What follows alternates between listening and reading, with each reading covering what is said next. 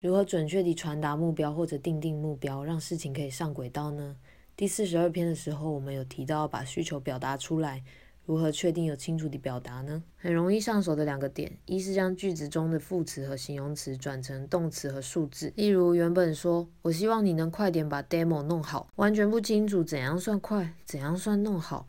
听的人也会一头雾水吧？那么把副词的快点改成明天中午前，和形容词的弄好改成录完上传到云端，应该就清楚许多了吧？第二个要点是在定计划的时候，把目标改写成步骤，也就是可以逐一击破完成的任务。例如，希望在一个月后减重五公斤，目标定出来后却什么事都没有发生，把它转成戒糖，每天运动十五分钟。